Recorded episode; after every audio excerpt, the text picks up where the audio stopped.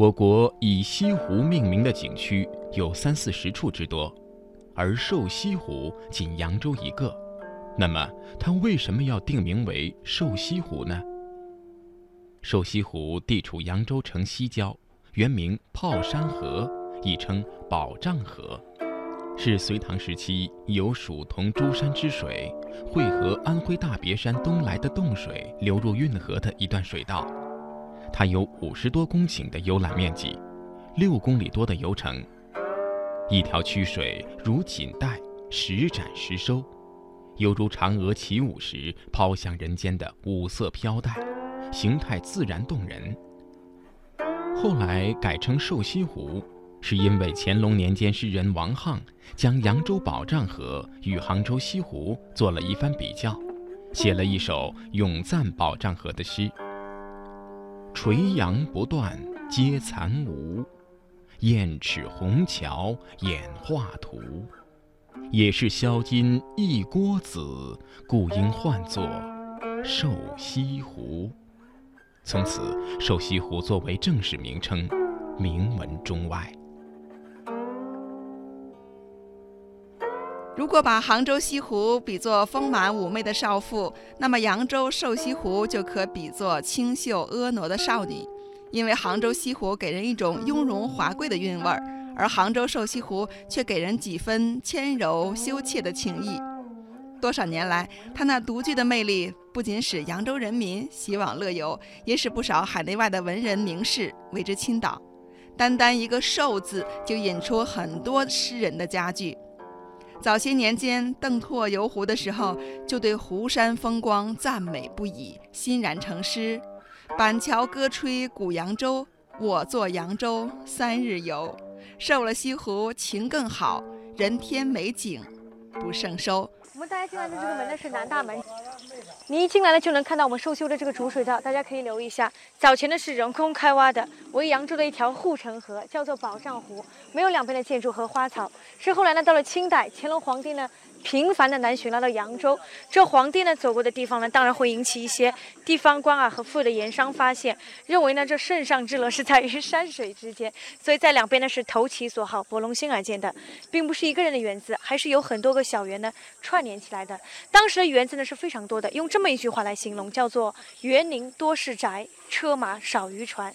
你看这个宅子就是别人的园林了，证明有钱啊；车马都少于船了，证明我们这边水多。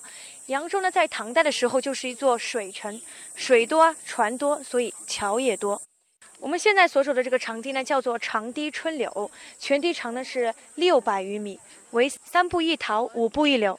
您可以留意一下，您是不是走三步呢，就是一棵桃树；走五步呢，就是一棵柳树，桃柳相间的。到了春日里呢，这里自然就是桃红柳绿，景色是非常迷人的。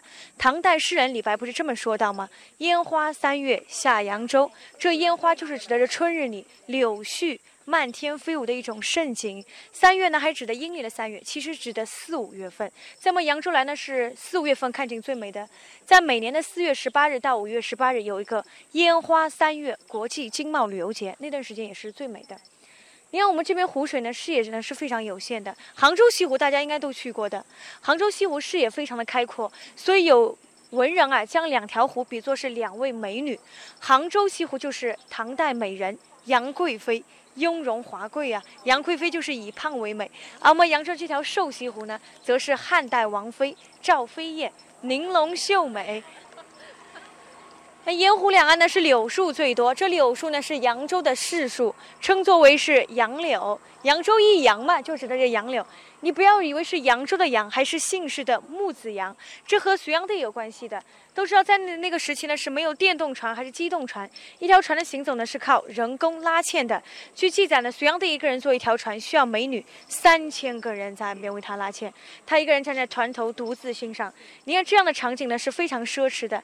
您说这美女再美呀，太阳一晒她也不美了。隋炀帝呢是非常的心疼，便命周围的百姓呢在沿湖两岸种柳树。为美女遮阴，你看美女不被晒了，隋炀帝很开心啊。隋炀帝叫杨广，次性为杨，这柳树就成杨柳了。其实从科学的角度来讲，这柳树呢也是起到了一个保护堤坝的作用。大家这边留意一下，湖中心呢有一座岛屿，这然是第一个湖中岛，叫做河浦熏风岛。顾名思义呢，是与荷花有关系。它的原主人呢，原来就是扬州八大盐商之一的江春，他呢是非常富有的，可以说是富可敌国。我们瘦西湖里面有一座白塔，你等一下都能看到的，就是江春他当年出资所建的。他这个人呢是非常喜欢种荷花的。应该在我们这个古老的方塘中呢，依然栽种的是荷花。你一般看到的荷花颜色应该是淡白色。或者是淡粉色，而我们这边荷花的颜色呢是艳红的，非常的绚丽，接近于玫红这种颜色。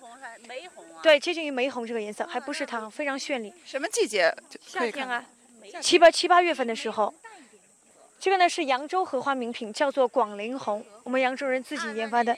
瘦西湖的生态环境特别好了吗？在两千零一年的时候呢，我们瘦西湖进行了这个活水工程，水的环境呢得到了改善，和京杭大运河是相通的。现在整个扬州城的水系都是相通的，长达呢是二十公里。在河浦熏风岛旁边呢，有一道生态景观鹭岛，像在春天的时候呢，就是特别是烟花三月之际，吸引了众多的野生候鸟，白鹭、灰鹭栖息在这边这个岛屿上。在杭州有西湖，在扬州有瘦西湖，在北京的颐和园里有一个听力馆，而在扬州瘦西湖的徐园里也有一个听力馆。那这边呢是我们徐园的主厅，叫做听力馆。听力馆呢是取自杜甫的“两只黄鹂鸣翠柳”。一行白鹭上青天之意，在北京的颐和园应该有这样的听力馆，它是当年慈禧太后用来赏戏和饮宴的场所。因为我们这边早前是祠堂嘛，所以这里是供奉原主人徐宝山铜像的地方。而如今呢，就是一个展厅，展示现代画家所作作品的地方，时不时更换的。在我们这个听力馆里呢，最值得您看呢，就这一旁的楠木罩阁，就这一块，您看上去好像是一块整板雕刻，但实际上是三块拼起来的。您细看啊，上面一块。这两边两块接缝呢处理的非常细腻，上面雕刻的呢是松。竹、梅、岁寒三友，代表吉祥如意的意思。这呢也是我们扬州著名八刻工艺中的一个木刻工艺。像扬州有木刻啊、牙刻啊、玉刻、漆刻这些，玉刻也非常出名。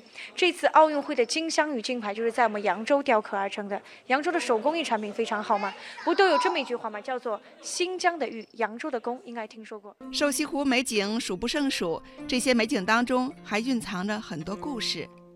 在扬州民间就流传了这样一个传奇故事：乾隆皇帝下江南，在当地大小官员的陪同下游览了瘦西湖。乾隆皇帝坐在装饰豪华的龙舟上，欣赏着四周迷人的园林景色。在荷花盛开的武亭桥边，乾隆对陪同的人员说：“这里很像皇城里的琼岛，只是差一座白塔。”没想到第二天，乾隆又来到湖上，他惊异地发现，在瘦西湖南岸的杨柳林中，一座白色的喇嘛塔巍然耸立。当地人说，这是当地的盐商花了几千两白银，连夜用盐包搭制了这座白塔。于是，乾隆对扬州的园林赞不绝口，也对建造园林的盐商有了直接印象。他不禁对大臣们说：“人到扬州，盐商富甲天下。”果然名不虚传呐。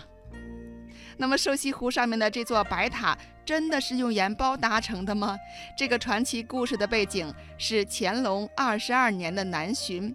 其实瘦西湖畔的白塔是在乾隆南巡的前一年，也就是一七五六年，和湖上的莲花桥一同修建的。为了迎合皇帝游玩的需要，瘦西湖上增加了很多的景观建筑。关于莲花桥的建造背景，扬州文物研究所的韦明华介绍说：“这座桥是乾隆年间扬州的盐商为了迎接乾隆皇帝南巡，特地在瘦西湖上面造的一座桥。这座桥，它正式名称叫做莲花桥，是因为当年的瘦西湖里面长满了莲花，而且这座桥呢，如果从空中看的话，就像是五朵盛开的莲花，所以它叫做莲花桥。那老百姓呢，因为桥上面长了五座。”建了五座亭子，所以叫叫它做叫做五亭桥。呃，扬州人也喜欢这个呃幽默的把它比喻成啊叫四盘一暖锅，是形容它的这个景色啊秀色可餐。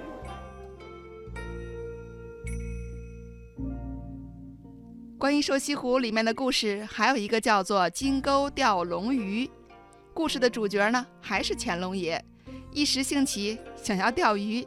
扬州官员便说：“连夜为皇帝打造一只金钩，次日再来钓鱼。”我们现在前往的呢是钓鱼台，当年乾隆皇帝钓鱼的地方。关于这钓鱼台呢，有这么一个传说：当时乾隆皇帝呢泛舟于此，这个时候呢，从湖中心啊蹦了一条鱼出来，他呢就突发雅兴，想要钓鱼，这可急坏了身旁的文武百官啊！您说这皇帝要是钓不上鱼，那可怎么行呢？多失颜面啊！还这旁边的盐商机灵，找来了两位水性好的水手，备好龙鱼，潜入湖底，以荷叶遮顶。合金换气，但皇帝放下鱼钩之后呢，就将这龙鱼呢挂上去。皇帝一看钓上龙鱼，他肯定是非常的开心。但是皇帝发现他连钓三次总是龙鱼，就纳闷了：难道这么大的寿溪湖水里只有龙鱼这一种鱼吗？这时呢，盐商啊他就应对道：“凡鱼岂敢朝天子？万岁金钩只钓龙啊！”这一席话一说呢，这乾隆皇帝自然是龙颜大悦，所以赐名呢就叫做钓鱼台。其实乾隆皇帝钓鱼的过程当中也很纳闷儿哈，他觉得哎呦自己怎么能钓上来这么好的鱼呢？这时候陪同的官员便说了：“凡鱼岂敢朝天子？万岁金钩只钓龙啊！”尽管乾隆皇帝知道此话非真，但是依然是龙颜大悦啊。后来这处景观就命名为钓鱼台了。在扬州瘦西湖还有一处景观叫做枯树又逢春，这后面依然有一个故事。到这个小你都会认为它是一棵活树。下面呢是唐代的银杏，在建国初期呢就遭遇了雷击，劈成了两半。后人呢经过构思啊，将它进行防腐处理，一直到我们这里。您看这个叶子，一看就知道它肯定不是银杏的叶子，它呢叫做凌霄，是一种藤本植物，攀附其上的生长。来，我们要先到后面去看一下。遭遇雷击，经过防腐处理了。它里面已经银杏不可能再存活了。您看这上面的枝叶呢，全是凌霄啊，攀附其上的生长出来的，所以给人的感觉呢，远远看过去啊，是以为这银杏又活了。取名呢就叫做枯木逢春，是一棵有生命的遗雕。而且这两棵树呢，紧紧的依偎在一起，确实呢是一棵是活树，一棵又是死树，所以又叫做生死相依。我们中国的盆景呢，是因为地域和文化的不同呢，被分为五大流派。在我们扬州呢，就是一个洋派盆景。现在洋派盆景呢是国家非物质文化遗产。这也是我们洋派盆景的最大特色，以假乱真，化腐朽为神奇。这就是枯木逢春。原是唐代的银杏遭雷劈断，后值凌霄，攀附而上。春末夏初，它在这个夏天的时候呢，会开出橘红色的喇叭花。枯树逢春。生死相依，虽然大自然是残酷的，但是我们人类是心灵手巧的，就在这样一棵枯树上，也是创造了这样的一个奇观。